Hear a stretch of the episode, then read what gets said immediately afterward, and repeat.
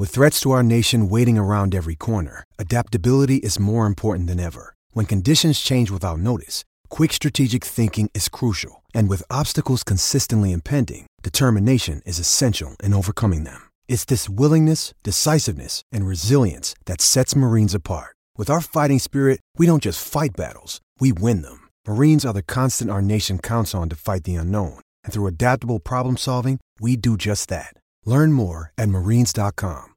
¿Qué tal? ¿Qué tal? ¿Qué tal, amigos? ¿Cómo están? Este es su programa Lucharlas. Yo soy Mr. Machine Gun. Y bueno, el día de hoy tenemos un invitado de lujo. Pero antes recordarles que le den like, que se suscriban al canal y también que lo compartan con sus amigos, a todas las personas que les gusta la lucha libre y quieran saber un poco más de las estrellas.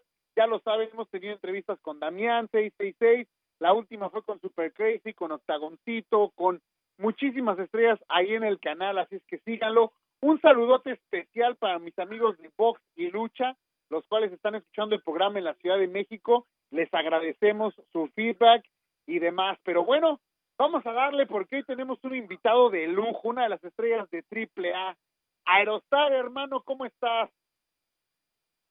Hola, hola amigos, ¿cómo están? Pues feliz, feliz de estar aquí compartiendo este momento con ustedes y bueno, listos para responder este cualquier de las preguntas que ustedes me quieran hacer.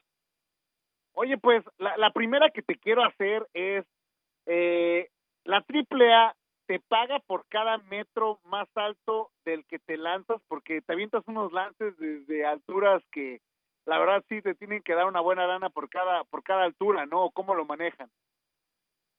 No, pues en realidad, mira, fue una idea que, que se me ocurrió a mí desde hace mucho tiempo.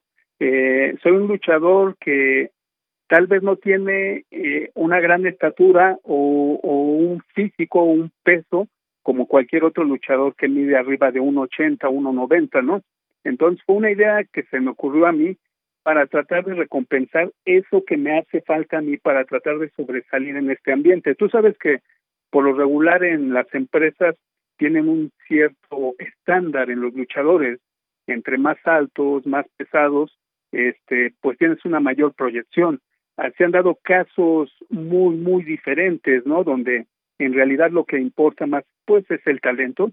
Este caso este, excepcional, pues, es Rey Misterio Jr., que a pesar de ser una persona que es bajita, tiene un ángel eh, demasiado grande y que en realidad no necesitaba estar este tan alto o corpulento para para ser tomado en cuenta en sitios estelares en grandes empresas.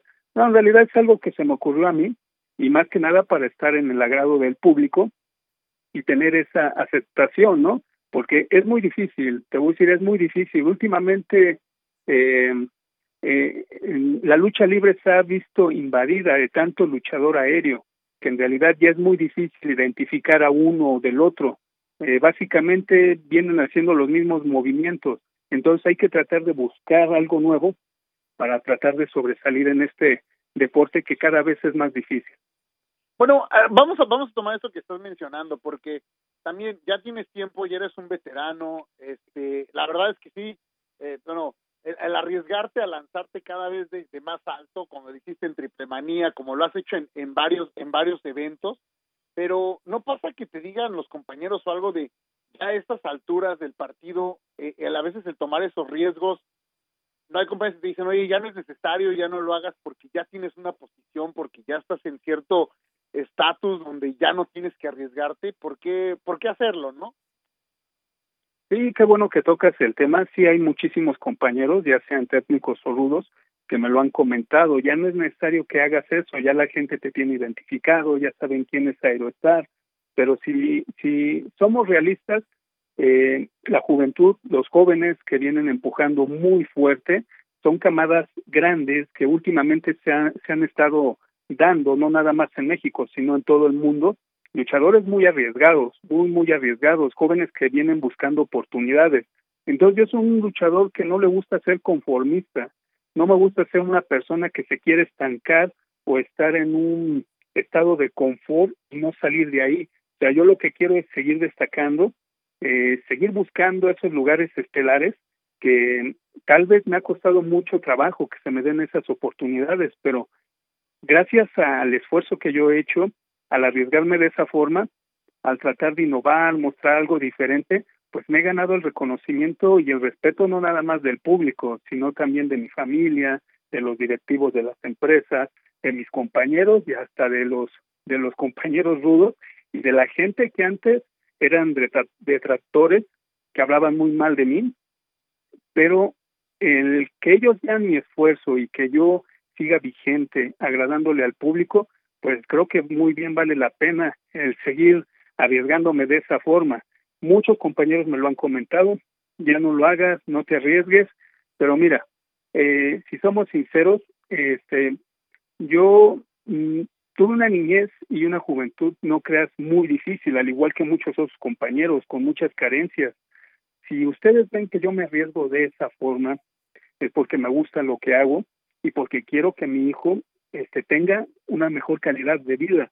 Eh, yo sé que es a costa de mi salud, pero bueno, yo quiero que él no, no pase por todo lo que yo he pasado, ¿no?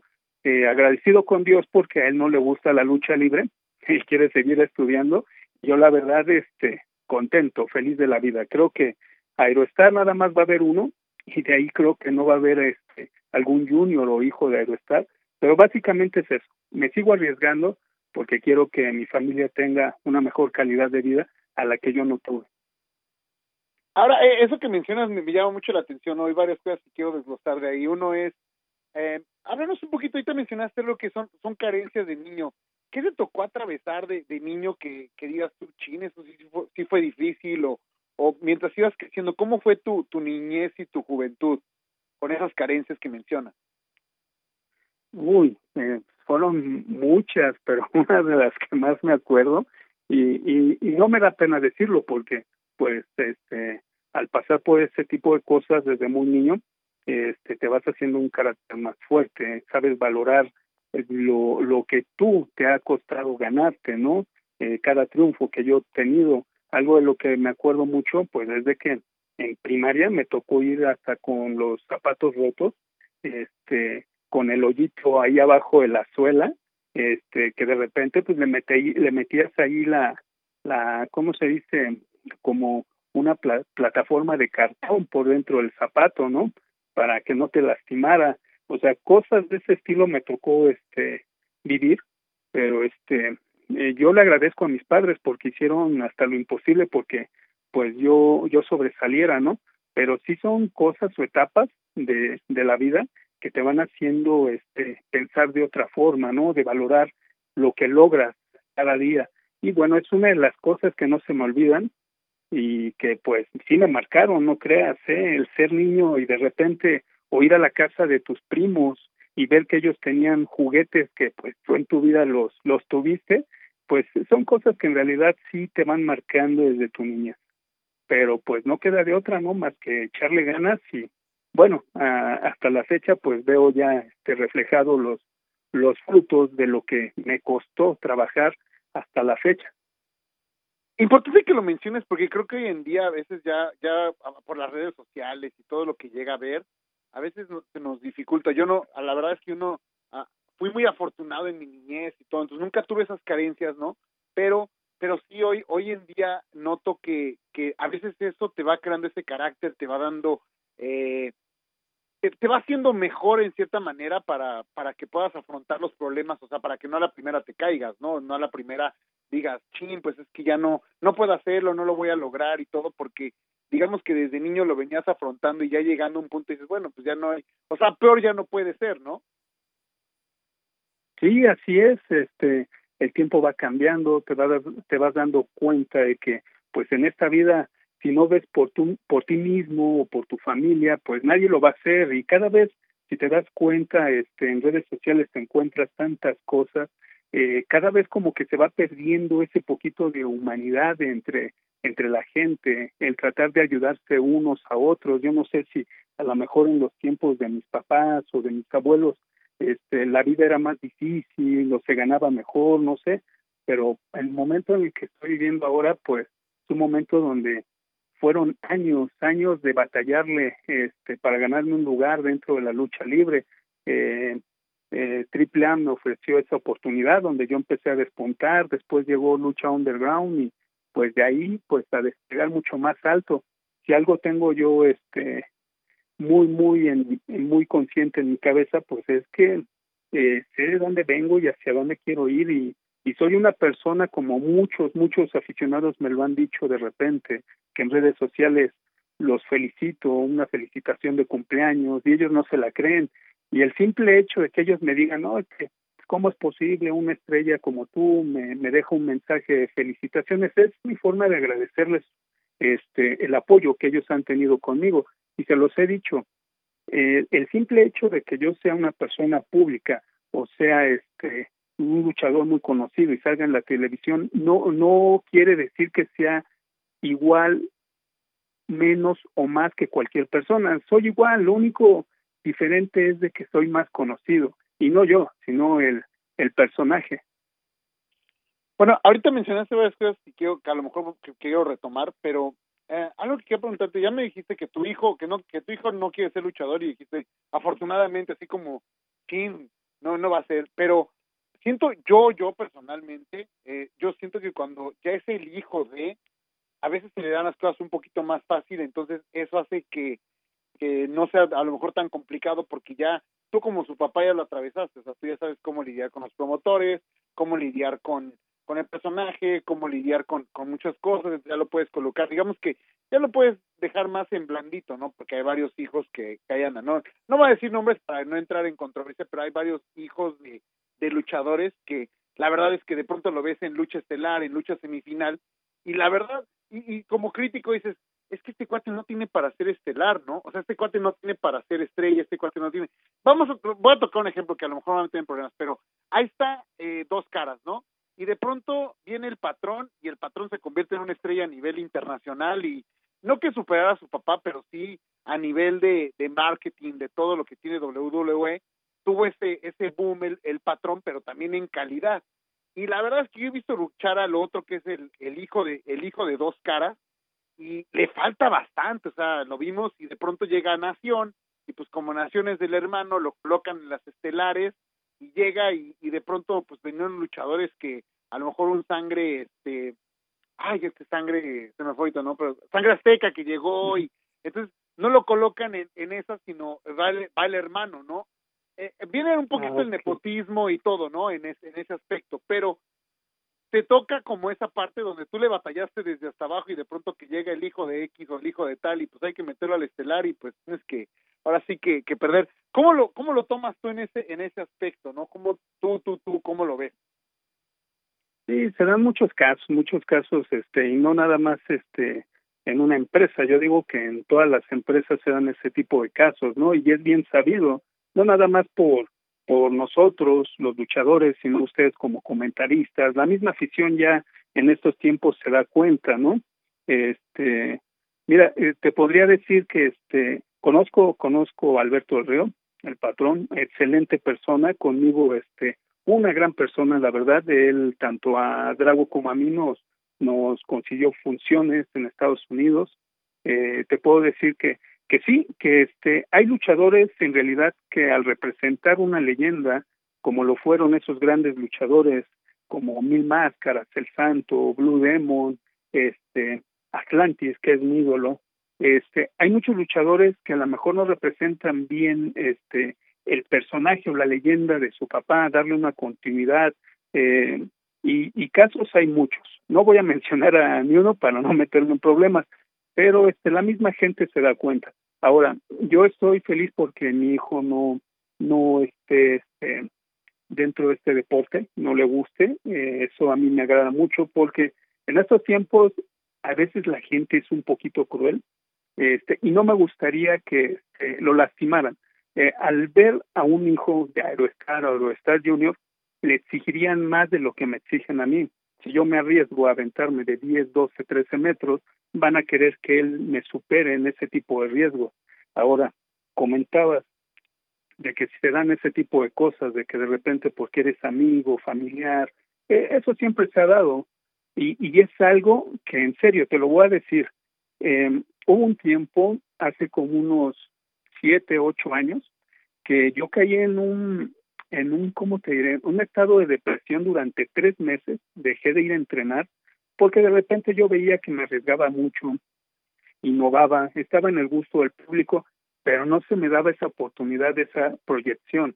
En cambio, de repente veía que llegaban de otras empresas, este, o porque eran familiares de alguien, o porque venían recomendados, y de repente verlos en sitios que tú decías, bueno, creo que a mí me corresponde estar ahí, y de repente ver que ya entraba el nuevo y, ay caray, ya lo veo en semifinales, y yo llevo aquí cinco o seis años partiéndome el lomo, y sigo todavía en las primeras, segundas, terceras luchas, dije, pues bueno, ¿qué estoy haciendo mal, no? Yo eso me preguntaba, ¿qué estoy haciendo mal? Que me digan y yo lo corrijo. En su momento yo lo llegué a comentar con, con ciertas personas, este, pero pues ni ellos mismos sabían darme una respuesta. Pero pues al paso del tiempo fui asimilando todo eso y dije, me va a costar mucho trabajo, va a costar mucho trabajo, a lo mejor yo no soy una de las personas que a lo mejor no le caigo bien a cierta gente que tiene cierto poder y no me va a querer ayudar, o a lo mejor entre esas personas hay alguien que me está bloqueando. Y, y muchos, muchos han pasado por eso. Pero yo, a, raíz de mi constancia he demostrado que pues soy capaz de estar en grandes eventos y en sitios estelares, porque gracias al público, los medios, y que me gusta ser una persona entregada a lo que hago, este, las pocas oportunidades que se me ha dado en sitios estelares, siempre lo he hecho muy bien.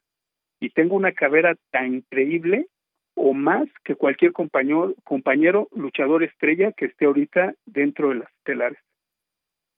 Oh, bueno, ahorita tocaste, tocaste un tema que, que quiero que quiero a lo mejor profundizar contigo un poquito, que sería la política, ¿no? Porque también en todos en todos lados y en todos los trabajos hay política, ¿no? A lo mejor hay un cuate que no es muy bueno en su trabajo, pero es excelente eh, siendo servicial con los jefes y es excelente, bueno, vamos, vamos a decirlo como es, ¿no? Es excelente besando, besando las pompas adecuadas, entonces por eso es que llega donde está. Entonces, tú sientes que a veces había como que, como que eso decías tú, bueno, ¿cómo manejas la política, digamos, detrás de, detrás de, o porque una cosa es en el ring, ¿no? Y puedes ser un excelente luchador, pero a veces si no te sabes manejar en el aspecto de la política, pues puede que no la, no la vayas, no la vayas a armar. ¿Te, te ha tocado eso?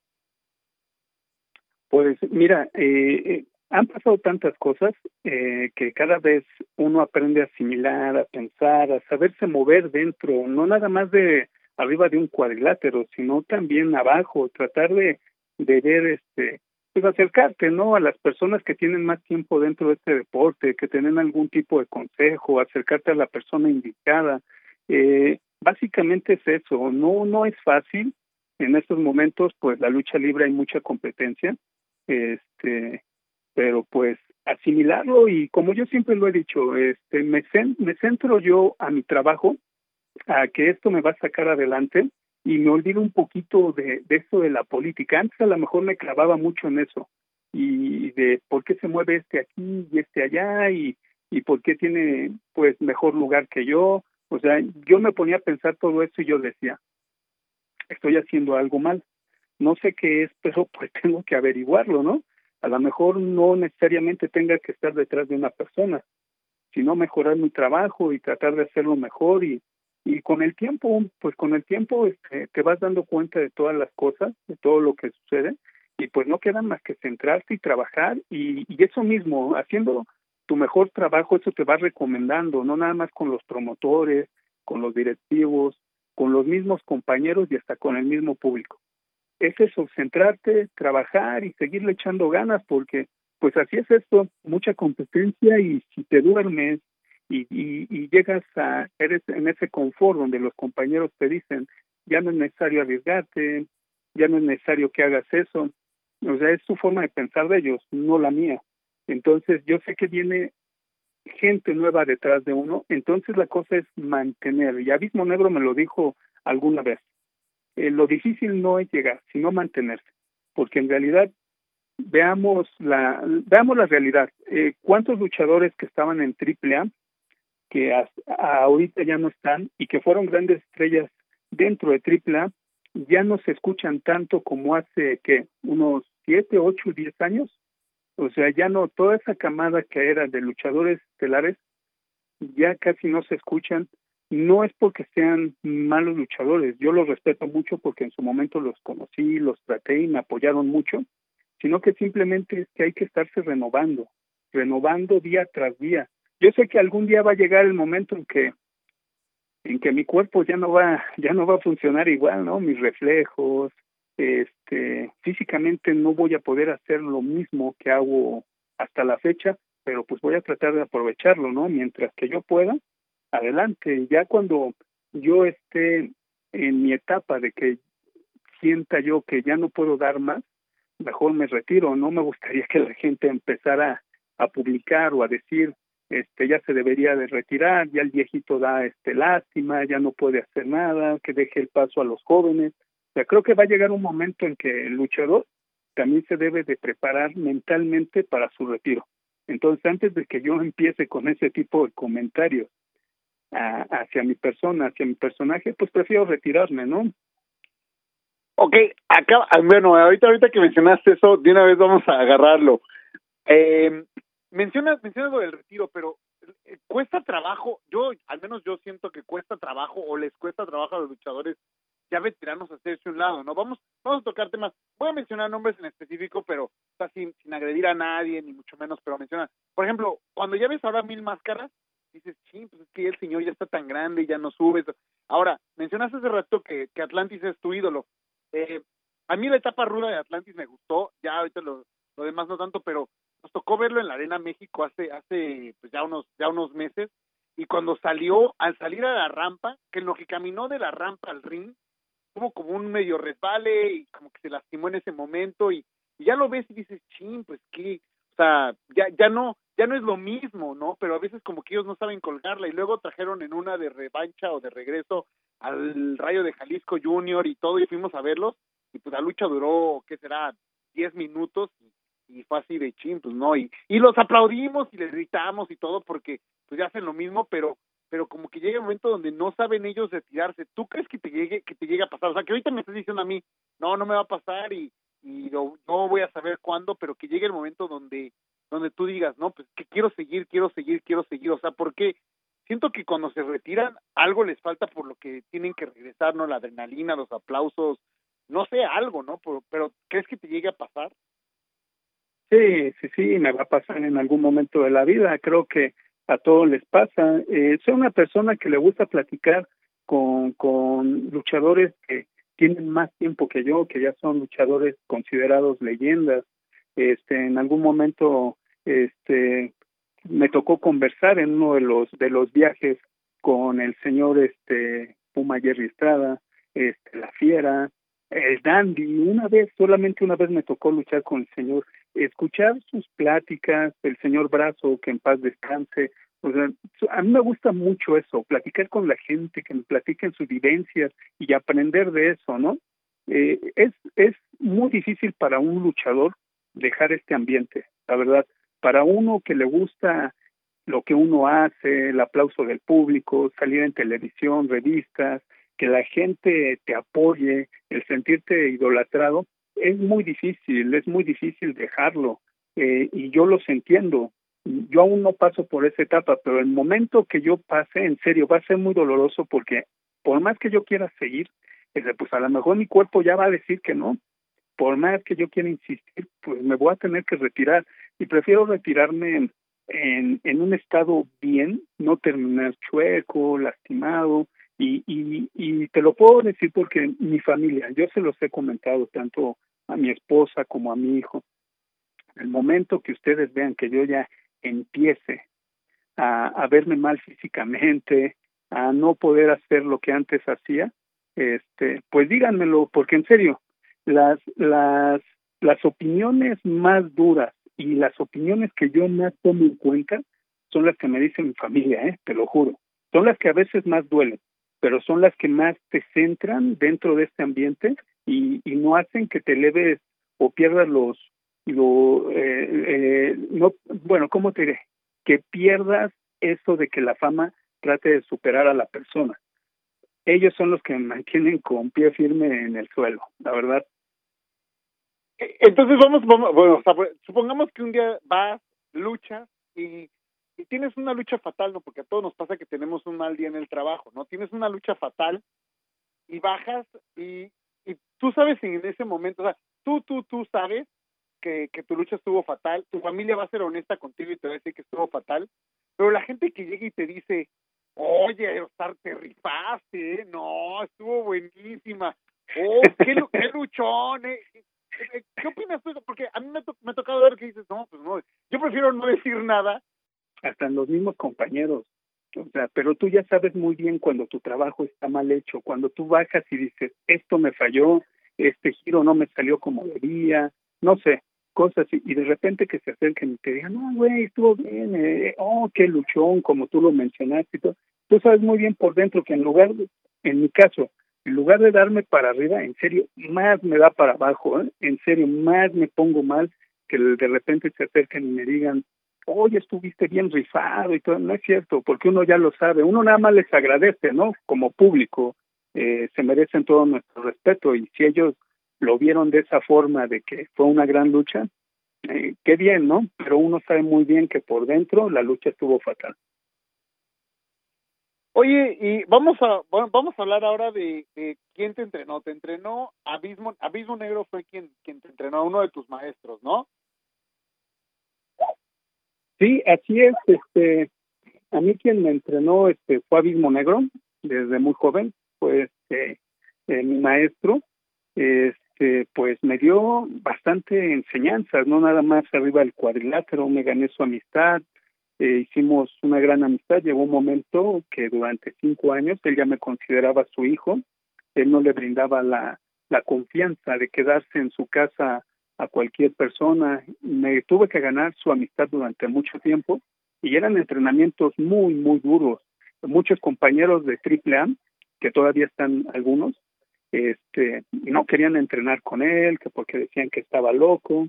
Le decían algo así como el general Boris, ese era su apodo, porque si era muy estricto, muy exigente, y aguas donde te equivocaras o te recargaras en las cuerdas o mostraras cansancio, porque si te daba un patadón o un raquetazo y bájese de mi ring y los que siguen. O sea, sí fue, fue un aprendizaje muy, muy duro. Es que creo que ahora todos, bueno, a ver, volvemos a lo, vamos a tocar un poquito de lo de las redes sociales ¿no? y lo que lo que es, pero por ejemplo, ya tocó entrenar con Abismo Negro, tocó que era exigente, tocó que era estricto. Ahorita mencionaste una palabra importante que es amistad, ¿no? Creo que eh, también es en ese negocio donde pues no creo que haya muchísimas amistades, a lo mejor hay pocas las cuales valoras, pero te hiciste, te hiciste amigo, amigo de él o llegaste a ser amigo de él. Ahorita quiero que me platiques un poquito más de la amistad, pero ya cuando dices tú que te entrenó, hoy en día ya, por ejemplo, ves luego chavos que ya todo el mundo le dice profe al virus, ¿no? Porque como saben que entrenan, entonces todos profe, ¿no? Entonces a lo mejor un día tomaron un, vieron un video en YouTube de él y no, ya el profe, eh, entrené con el profe, entrené con el profe, pero nunca han tomado una clase en realidad, ¿no? Entonces, tú que tomaste las que tomaste las clases con él, eh, era tan era tan exigente contigo y muchos no llegaban, o sea, muchos eran los que eh, pues no no no no daban el ancho para estar ahí entrenando con él, o sea, como como profesor era excesivamente estricto y como persona o cómo era. Sí, eh, eh, como como amigo abajo del cuadrilátero era una gran persona. Él te ayudaba en si tú tenías a, algo que hacer o de repente económicamente si no te alcanzaba para algo, él estaba siempre ahí para apoyarte y no nada más a mí, sino a varios varios alumnos que él tuvo. Eh, como maestro arriba del cuadrilátero, la disciplina ante todo y la exigencia. El cómo caminar, cómo pararte en un cuadrilátero, estar callado, porque el único que debe de hablar es el profesor, porque es el que sabe, aunque ahora últimamente ya este, hay muchos que se dicen profesores, y al momento de que a alguien le falla algo, ya todos empiezan a opinar como si en realidad eh, todos lo fueran, ¿no? Como si todos fueran profesores. Me puedo decir que, que él era una persona que pues venía de una gran escuela, como lo fue el, el señor el Diablo Velasco. Yo en realidad he visto videos de cómo se expresan de este profesor, este, de una escuela que era muy dura y así me tocó a mí las mismas enseñanzas, antes de, subir al cuadrilátero, recuerdo que yo llegué con él y los primeros dos meses fue de pura condición física abajo del cuadrilátero. Yo veía que los demás se subían, eran 20 en total las personas que iban con él, y a mí era el único que me traía abajo del cuadrilátero, haciendo patitos, sentadillas, corriendo, brincando. O sea, yo decía, ¿hasta cuándo me va a subir, no? Dos meses me preparó bien para tener buena condición y ya después subí al cuadrilátero, donde me empezó a enseñar primero lo que es cuello, mucho fortalecimiento de cuello que últimamente ya muchos jóvenes no les enseñan y que en realidad pues es la base del luchador, eh, mantener fuertes las cervicales porque de ahí pues dependen pues casi toda la movilidad de tu cuerpo. Después de ahí eh, empezó a enseñarme lo que fue lucha libre grecorromana, intercolegial, olímpica. O sea, fueron más de un año y medio para yo poder entrar a lo que era la lucha ras de lona y después la lucha libre. Este, no creas, fue un proceso muy largo, en serio, cinco años para prepararme y yo poder debutar dentro de AAA. No fue nada fácil, pero pues yo le estoy agradecido a él porque, pues imagínate, al cabo de los años o al paso de los años, pues sigo vigente y pues mi cuerpo ha asimilado cada golpe o cada vez que me he lastimado, pero todo ha sido este gracias a, a los entrenamientos que yo llevé, a la preparación que él me dio. Eso que, me, que mencionas, creo que, que también quiero destacarlo en aspecto porque ya hoy en día, de, no, es que la lucha de antes, es que la lucha de antes, no, no, pero yo sí siento que hoy en día nos hemos vuelto muy sensibles, ¿no? O sea, nos hemos vuelto muy sensibles en, en todos los aspectos, ¿no? Porque ahora ya, ya cualquier persona, a lo mejor me tocó, yo vengo de la época donde si decías una burrada en el salón, no eras tonto o no eras el chistoso y decías algo chistoso, y todos decían, uh, cállate, idiota, cállate, y así te lo manejaban, y ya hoy en día si lo haces, o sea, ya hoy en día ya todos son tiktokeros, ya todos son chistosos, ya entonces así tú le dices, cállate, no, deja el teléfono, no, no, tú, tú no sirves para eso, ah, no, no, no, no, le estás lastimando sus sentimientos, tú déjalo, déjalo que lo haga, deja. Entonces, y por ejemplo, yo ahora ves, ya como todos hacen Facebook Live, entonces ya ves a, al, al hijo del, este, del, del cuervo asesino eh, junior y dices, ay, güey, ¿quién es el cuervo asesino senior, no? Pero, o sea, ya ves todos, ya todos son, y todos ponen ahí leyenda, legado, este,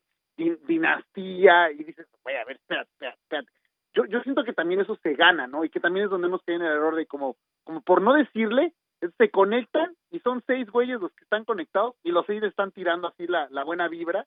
Entonces como que eso se llega de, ah, no, no, ya la dinastía, ya el este, pero creo que eso se va, se va ganando, ¿no? También. Sí, sí, sí, la lucha libre ha evolucionado ¿eh? y tiene que seguir evolucionando. Este, algunas cosas para bien, otras cosas para mal, pero eh, no podemos quedarnos estancados este se ha visto que eh, y, yo te lo voy a comentar personalmente porque hay mucha gente que de repente luchadores eh, de de que ya llevan tiempo lo han comentado la lucha libre ya está inventada y no es cierto este la verdad en la lucha libre cada vez se aprende algo diferente algún movimiento diferente alguna variante o sea esto no está escrito ahora eso que me comentas de luchadores de Facebook de redes sociales los hay, los abundan y creo que esto va a seguir así por mucho tiempo, pero en realidad luchadores que estén bien preparados, que en realidad quieran ofrecer un buen espectáculo a la gente, son muy pocos. La verdad la mayoría este ahora se dedica a ver este videos por YouTube, ver movimientos, lances, irlos y practicarlos nada más, pero no tienen una escuela o no tienen este los principios de la lucha libre a la hora de defenderse. O sea, son luchadores como muchos, muchos han comentado, luchadores de redes sociales nada más. Entonces, pues si ese es su, su gran objetivo, ser luchador de redes, de redes sociales y no tratar de sobresalir en el ámbito luchístico, no nada más a nivel nacional, sino internacional, pues que sigan ahí en sus transmisiones. Eso las redes sociales te ayuda mucho, te ayuda a ser muy conocido en cualquier lugar, pero siempre y cuando las sepas manejar y no nada más dedicarte a las redes sociales. Muchos, yo lo he visto, se dedican tanto a las redes sociales, canales de YouTube, etcétera, y descuidan un poco lo que es sus entrenamientos, el tratar de ofrecerle algo diferente al público. Por eso es que yo he visto que de repente el público mismo dice, ay, otra vez lo mismo, uy, ya aburren, ah, uy, ya hagan otra cosa. Pero es por lo mismo de que se pierden tanto en ciertas cosas que se olvidan de lo más importante, que es el público, y de lo que uno le trata de ofrecer a esa persona cada ocho días o a veces luchamos tres, cuatro veces a la semana, pero tratando de mostrarles o mostrarles algo diferente y no caer en el aburrimiento de la afición. Bueno, de, lo que acabas de, de, no, de, decirnos, quiero quiero tocar dos o tres dos o tres cositas, pero una una de ellas es tú como vamos a suponer, vamos a pintar este escenario, ¿no? Tú tienes una rivalidad con con otro luchador, ¿no? Y y ya se, las redes sociales siento que ya mataron también eso de las rivalidades, o sea, que se abrió como la cortina un poquito, se habría como abierto a un poquito a los aficionados y de pronto las redes sociales terminaron de abrir por completo la cortina de hacia atrás de lo que está pasando, ¿no? Entonces ya ya toca ver que de pronto pues, terminan una lucha y se toman una foto entre todos y dices, ay, pues se acaban de, se supone que están peleando entre ellos y ya se toman una foto juntos y la suben y, y de pronto se ponen like entre ellos y luego se ponen emoji o luego no no te voy a retar a ti y se retan y y más ahorita que estamos como en, cuarentena entonces ahorita en cuarentena ya no ya ya se pelean por Facebook y se retan con emojis y se retan con gifs y, entonces ya ya termina como esa parte donde dices bueno es que ya le mataste la magia de que yo pensé que que se iban a tomo mucho el ejemplo porque yo cuando era niño y veía las luchas yo juraba que Octagón y, y Fuerza Guerrera se odiaban o sea que que se odiaban no y a lo mejor terminaban, eran cuates y ya lo que todos sabemos, a lo mejor terminaban y se iban a la polar, echaban unas chelas, lo que sea, pero yo juraba que se odiaban en ese momento. Sea, no es que sí se, se odian, sí se odiaban, se odiaban. Y hoy en día como que las redes sociales mataron esa magia, ¿no? Sí, bueno, ya con esto las redes sociales, pues ya este, hay que estar al pendiente de todo, ¿no? De todo lo que ocurre, no nada más dentro y fuera de los cuadriláteros. Ya la gente tiene al alcance una cámara que en cualquier momento lo puede estar grabando, las redes sociales que donde publicas algo, enseguida luego luego ya están los likes o este o llegan a tomar capturas y por las dudas llegas a borrar algo, o sea, son tantas cosas que sí este se han afectado un poco lo que es este el ambiente de la lucha libre, ¿no? Te puedo comentar que pues esto es es un deporte las rivalidades son arriba del cuadrilátero y también te puedo decir que muchas de esas rivalidades han trascendido no nada más arriba del cuadrilátero, sino también abajo. Y bueno, pues no queda de otra más que pues defenderte, ¿no? Pero lo bonito de este de este deporte es eso, esa magia, esa magia que a lo mejor se ha ido perdiendo poco a poco y que no debería de suceder, ¿no? Oye, oye bueno, ahorita antes de que se me vaya, ahorita mencionaste algo que hay rivalidades que no nomás arriba del ring, sino abajo, pero ¿ha, habido alguien, no me digas nombre para no meternos, pero ¿ha habido alguien con quien tú tengas rivalidad arriba y abajo del ring? O sea, que te caiga mal arriba del ring y que abajo del ring también te caiga mal, o sea, que, que sí te caiga mal en realidad como, como persona, como luchador, como todo. Obviamente trabajas con él, pero, pero que sí lo ha habido. Eh, pues te lo voy a decir así, te voy a dar nombres, porque él muy bien lo sabe. y, y, y, y mira, eh, anteriormente, cuando éramos la Real Fuerza Aérea y éramos un grupo de cinco luchadores, tú sabes que no, dentro de una agrupación no siempre vas a coincidir con todos, con todos, o sea, siempre va a haber diferentes opiniones, ¿no? Eh, no va a faltar el que quiera destacar más rápido que otro, el que de repente digas, pues todos parejo y a la mera hora te das cuenta de que no es así. Este, eh, problemas los llegué a tener con Superfly.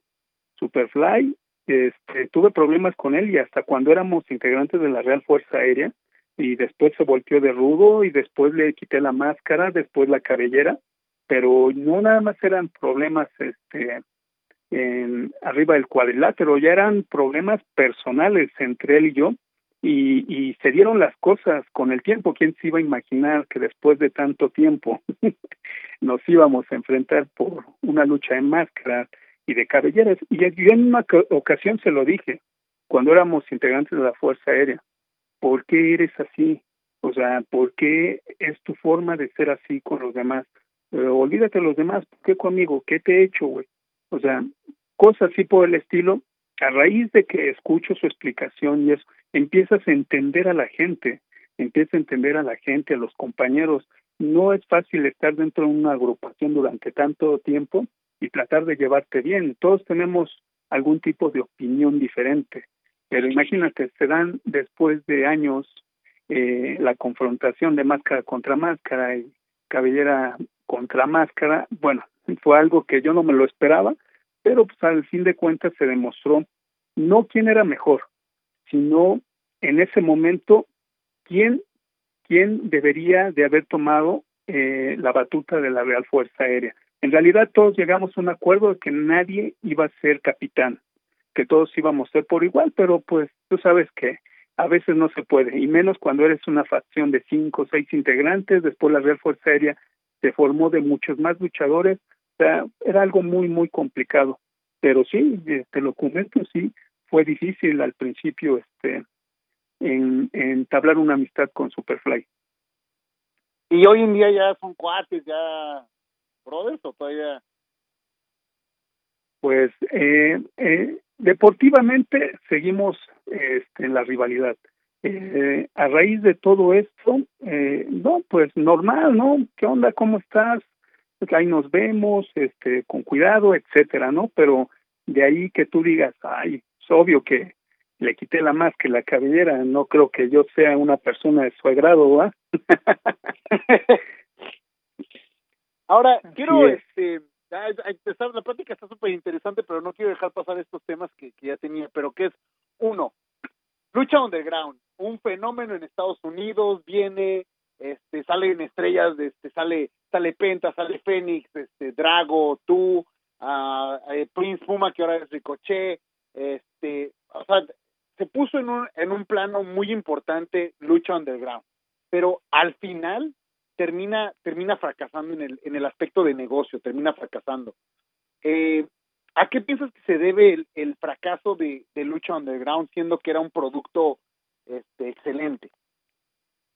Híjole, Lucha Underground fue la verdad un, un programa, un producto que, que nos abrió puertas a muchos, a muchos luchadores mexicanos eh, y que yo tuve la, la, la, la, no la suerte, sino la oportunidad de aprovecharla, al igual que Drago, Pentagon, Fénix, Star, este, el hijo del fantasma, Tejano, Argenis también, Superfly también estuvo participando, este, fueron muchos luchadores, Jack Evans, Angélico, este, la cual nos abrió puertas no nada más en Estados Unidos, sino visitamos Japón, Australia dos veces, Sudamérica, este, Canadá, anduvimos en muchos lados, en muchos países, pero desconozco en realidad este el por qué, el por qué este ya no se siguió grabando.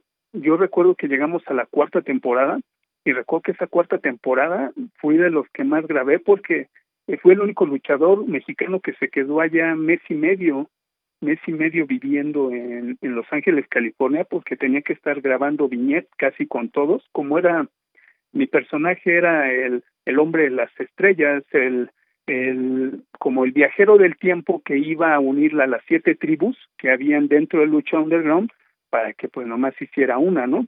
Pero desconozco, todo iba tan bien, se había acordado de que se iba a grabar la quinta temporada y llegó un momento en que ya no recibimos este este aviso, correo electrónico. Supuestamente todo este quedó todavía en pausa, pero ojalá, ¿no? Sería padre que se retomara ese proyecto y bueno, renovar personajes, no sé, sería algo muy padre, pero desconozco en realidad el, el por qué este, ya no se siguió grabando Lucha Underground.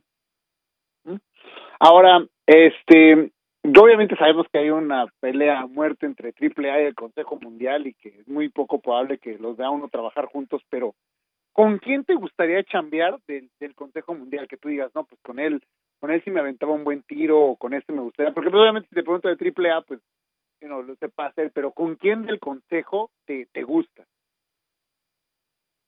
Mira, me gustaría ser compañero, porque para mí sería un honor yo ser compañero de, de mi ídolo Atlantis. La verdad, yo al señor mmm, lo conocí una vez en persona, pero sin saber quién, quién era, porque no llevaba máscara. Este, te lo voy a comentar así de rapidito. Este, nos tocó trabajar en Monterrey, en la Arena Coliseo, y en esa ocasión Argenis este, me dijo, vamos aquí a, al Pollo Loco, pues órale, vamos a comer. Fuimos a comer y entrando en las primeras mesas, en realidad todo estaba lleno. Me dice, ven, y le digo, ¿quién? Y dice, son dos compañeros de trabajo. Eran dos señores, no traían máscara, yo no sabía quiénes eran, nada más vi que los saludaron, hola hijo, ¿cómo estás? No, pues muy bien, ¿qué tal, profe? Esto, el otro. Le presento un compañero, hola, mucho gusto, esto, esto, el otro, nada más, ¿eh? Porque ni nombres dijimos, nada. Este, siéntense porque no hay mesas y sí hay mucha gente esperando. Apartamos la mesa, se despidieron de nosotros, nos formamos para pedir y me dice, güey, no manches, dice, qué suertudo, güey. ¿Quién crees que era el señor? No, ni idea, güey. Te digo, güey. ¿Cómo? Era Atlantis, no puede ser, ¿cómo que era mi ídolo? Y no me dijiste, güey, le me voy a tomar una foto, un autógrafo algo. Es la única vez que he conocido al señor Atlantis y te puedo decir que fue tan rápido que ni de su rostro me acuerdo, ¿eh? ni me lo grabé, pero sí me gustaría formar este, pues, eh, ser parte de su equipo, ser pareja de él y pues enfrentar, enfrentar a rudos híjole, pues ya no está, pero a mí me hubiera gustado enfrentar a Mr. Niebla, eh, un luchador que también conocí aquí en, en AAA, que tuve la fortuna de, de tratarlo y de que en una ocasión donde yo no tenía dónde quedarme, pues me invitó a quedar a su casa y platicamos de muchísimas cosas, pero sí me hubiera gustado enfrentarlo, ya que en AAA pues no hubo esa oportunidad. Oye, ya este, ya para, para ya casi, casi concluir, pero mira, a ver, hace hace tiempo pusiste tú en, en, redes sociales estuviste poniendo como que no sé si eran indirectas o estabas a lo mejor un día que estabas molesto y, pusiste o yo qué sé como que que ibas a irte o sea que ibas a ser independiente y que ibas a salir de de triple A. En algún momento fue como que sí me voy a salir o tuviste como un arranque de que estabas enojado y, y ventilaste o, o fue o fue también así como que bueno lo voy a poner a ver qué qué reacciones agarro no, no, no, ¿qué te crees? Que soy de las personas que nunca le ha gustado hacer ese tipo de jueguitos, este, tratar de conseguir cosas o tratar de llamar la atención de esa forma en redes sociales. Eh, últimamente mm, he visto infinidad de videos en YouTube, en publicaciones, y no nada más del año pasado, sino también a principios de este año que publiqué algo, pero era por la nueva imagen que le, que le hice cambios, le, leves modificaciones a mi máscara, y luego luego empezaron a poner no que usted se va de triple A y que esto y que el otro o sea yo ni enterado sino es porque los compañeros me empezaron a escribir a mandarme oye güey que ya te saliste de triple A no y me mandaban los links. Chécate eso güey lo que dicen no qué pasó no mira eh, en esa ocasión yo publiqué algo y también porque comenté que eran cambios cambios no nada más este dentro de mi imagen sino dentro de mi ambiente familiar y todo y haz de cuenta que parece que algunos youtubers o algunas páginas ya se adjudican eso de que mm, se va a salir de AAA sin antes preguntar. A mí nadie me preguntó, ¿eh? Yo cuando vi ya habían publicado uno tras otro, tras otro, dije, ay, y si tú te pones a dar explicaciones, a veces lo haces más grande. Entonces, pues, estas personas, pues, tampoco saben el, el, el daño que pueden causar, ¿no? Este, las molestias, a veces eh, eso en lugar de afectarte este, o perjudicarte, pues te beneficia, ¿no? Pero también llega un momento en que los mismos aficionados empiezan, ah, no, pues eso lo dijo la vez pasada, que se iba a salir. En un momento, si revisan mis publicaciones, he dicho que estoy fuera de AAA, sino que hay veces que la gente lo hace. Apenas no tiene mucho que subieron eh, tres o cuatro semanas subieron un video de una entrevista de hace un año y le pusieron Aerostar deja AAA y ponen una interrogación y suben esa entrevista en un canal de, de luchas y yo lo vi y esa entrevista tiene más de un año. O sea, es como para generar polémica y yo no me baso en eso. Yo lo que he obtenido, lo he obtenido por mi trabajo, pero no tengo, eh, no soy como de esas personas de querer llamar la atención este, por medio de represalias o tratar de decir algo, no, no, las cosas se van dando con el tiempo. Ahora, Ero, te quería preguntar, eh, ¿qué, nos, ¿qué nos pasa? Porque luego también viene la parte del aspecto de, en, México, el extranjero, en, en, varios aspectos, pero en México llega un extranjero y lo ponen en un pedestal y pasa en otros sectores, pero en la lucha libre cuando llega a pasar, ¿no? Llega un extranjero lo montan, lo montan en un pedestal, puede que no tenga mucha calidad y que a lo mejor aquí en Estados Unidos sea de, de primera lucha, llega a México y de pronto lo, lo ponen en el estelar. A, a ustedes, ¿qué les, cómo, cómo lo sientes tú o cómo lo, lo, lo llegan a ver ustedes? Porque, obviamente, no, no por hablar mal, pero pues igual cuando yo era, yo era niño y veías, no, pues que vampiro canadiense, ¿no? Ya hoy en día, pues sí, te lo pintaban como super ídolo y todo, pero no era un excelente luchador, ¿no? Al igual que, que Conan, de que no, pues es que Conan, y me acuerdo que hasta rapeaba y, hacía el rap y todo, y, salió con Claudio Yarto, y hicieron rap, o sea, le hicieron estrella, estuvo, estuvo en novelas y demás, pero no eran excelentes luchadores, o sea, no eran, había luchadores que eran mejores, pero llegó como extranjero y los, y los suben demasiado, ¿no? Este, y, pasan en, toda en todas las compañías, ¿no? ¿A, qué piensas que se deba? Mm, yo me sigo preguntando lo mismo.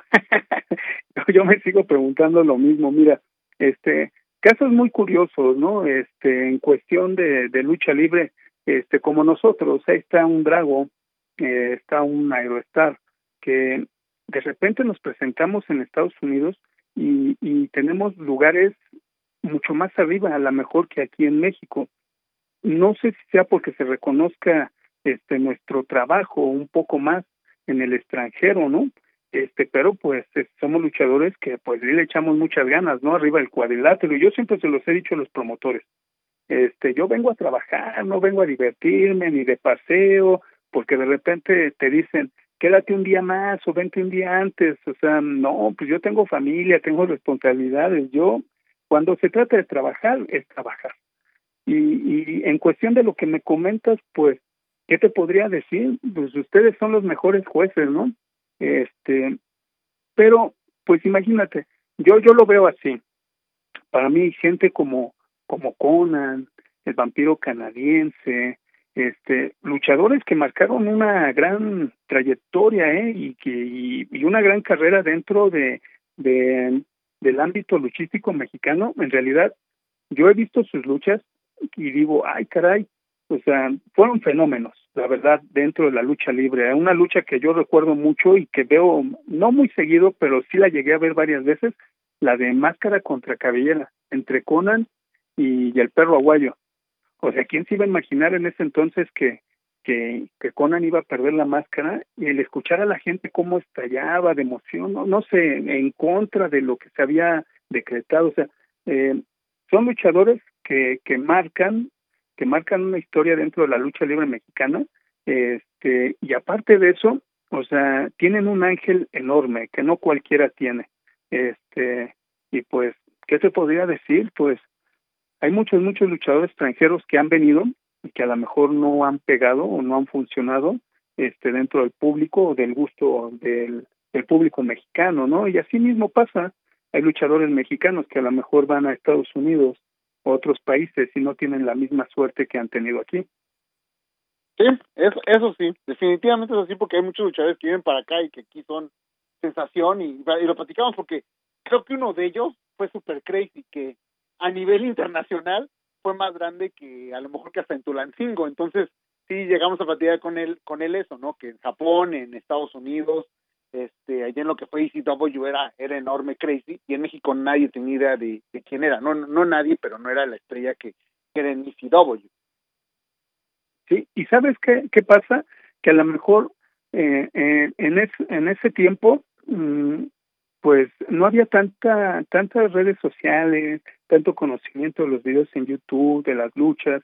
O sea te das cuenta hay muchos luchadores que de repente se van a probar suerte a Estados Unidos o o a Japón y desaparecen por mucho tiempo, cuatro, cinco, seis, siete años, pero siguen vigentes gracias a las redes sociales, a YouTube, que ya ahorita, pues mundialmente puedes ver cualquier cosa, ¿no? Entonces yo digo que esa, en ese entonces, esa fue un poquito de desventaja, porque en ese entonces pues había los videos, buscabas los CDs, eh, los videos donde poder conseguirlos y verlos, y no como ahora, ¿no? Que pues ya nomás te metes al celular, YouTube, eh, pones el nombre de cierta persona o luchador y mira, te aparece todo.